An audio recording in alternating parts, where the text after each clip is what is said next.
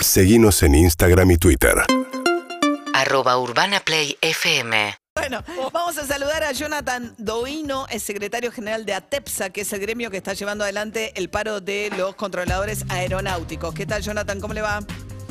¿Qué tal? Buenos días, María. Gracias por el espacio. Bueno, ¿por qué paran?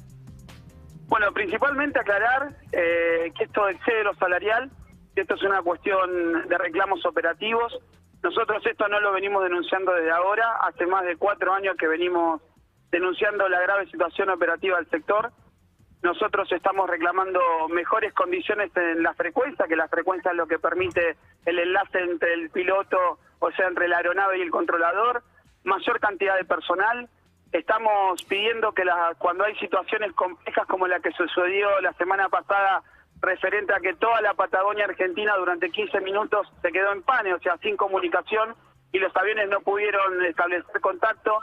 Eh, también lo que sucedió tres días posterior a eso, que en, el sector aéreo de resistencia Chaco se cayeron los radares, y esta situación no se puede seguir sosteniendo, y lo que nosotros pedimos es buscar una solución y mitigar estas cuestiones para que eh, los pasajeros vuelen de manera segura, Jonathan, eh, y que sí, ustedes Sí. son los que están en las torres de control de los aeropuertos en comunicación con los pilotos, ¿no? así es. Eh, ¿Y eh, de quién dependen ustedes? ¿Quién, eh, ¿Para quién trabajan, digamos? ¿Para los aeropuertos? ¿Para los Nosotros- concesionarios de los aeropuertos? ¿Quiénes son sus No, no. empleadores?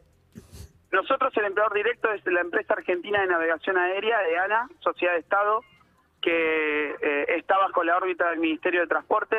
Y acá necesito aclarar que esto no es una cuestión Porque- ni contra las Claro, Sí, porque las, no digo porque los aeropuertos están concesionados, ¿no? Gran parte de los aeropuertos de la Argentina están en manos del grupo Ornequian. Sí. Entonces, No, no, no tenemos nada que ver, o sea, en cuanto a la situación y la relación laboral con Aeropuertos ok. 2000. O sea, ustedes Nosotros dependen depend- del Ministerio de Transporte.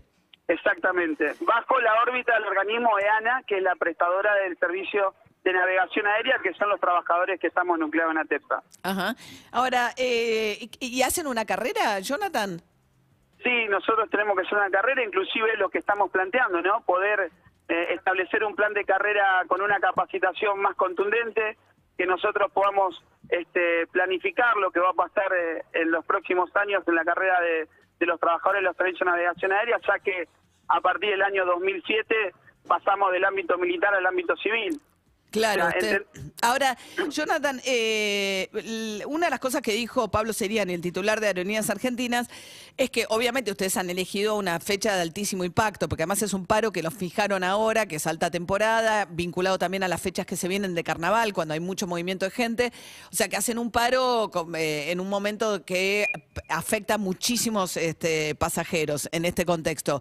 Y lo que dijo Seriani es, en la Argentina, por supuesto, como en el mundo, no hubo prácticamente vuelos durante mucho tiempo, se mantuvieron todos los puestos de trabajo e incluso les dieron ajustes vía paritaria que acompañaron la inflación. Entonces dice, después de tanto tiempo sin ningún tipo de actividad sosteniéndolos y ahora hacen el paro en el medio del pico de la actividad. Justamente la, situación es esa, ¿no? Nosotros venimos de una pandemia del 98% de la actividad aerocomercial parada y durante 12 estos dos años no se notó los problemas operativos que había porque no había vuelos. Pero ahí les sostuvieron la, tra- puesto de trabajo, salario y tuvieron paritarias de, de inflación. Sí, nosotros eh, las paritarias las discutimos, eso es verdad, por eso decimos que este conflicto excede lo salarial, este conflicto tiene que ver por la situación operativa. ¿Pero hace falta Nosotros- hacerlo ahora? ¿Cómo, perdón?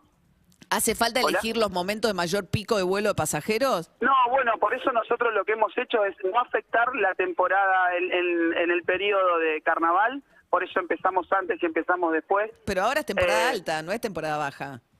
No, estamos en temporada de turismo alta, por eso justamente la temporada más alta de carnaval no va a ser afectada. Y acá hay que Pero aclarar si que no es es temporada alta, no hay temporada alta y más alta, es alta. No, por eso, en este momento lo que nosotros no, no queremos perjudicar más al pasajero, por eso no es un paro total, es una regulación de tránsito que tiene que ver con la afectación de despegues en un margen horario por la mañana y por la tarde, Pero- y no son todos los días. Hay Estos son- 136 vuelos a ver, que fueron reprogramados en función de esto.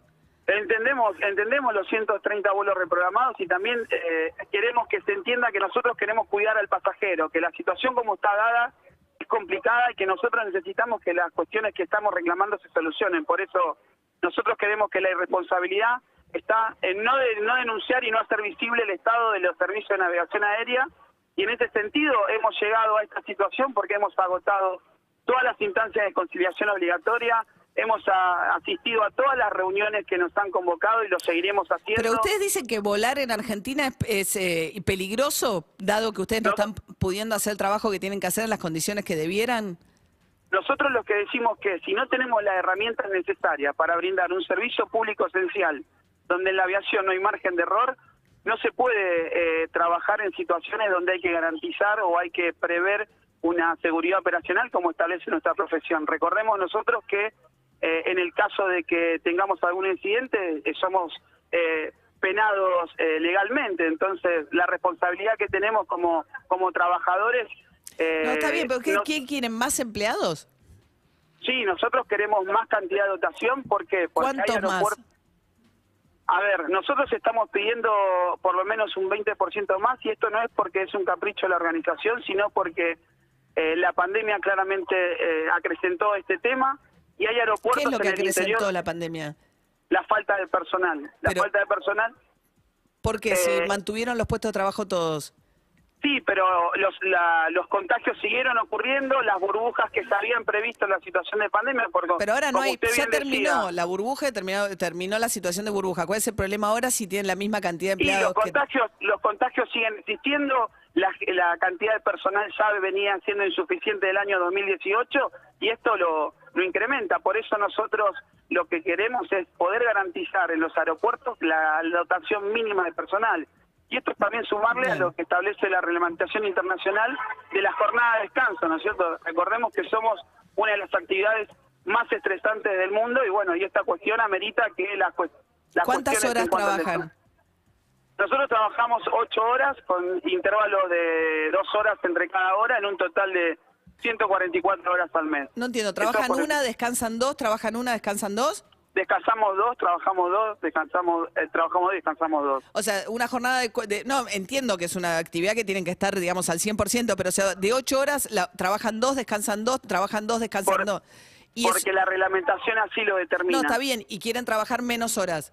No, no, nosotros queremos trabajar la misma cantidad de horas. Eso Ah. no tiene nada que ver con la jornada. Necesitamos más gente para Bien. que esa jornada de descanso sea la que la que corresponde y poder garantizar ese descanso.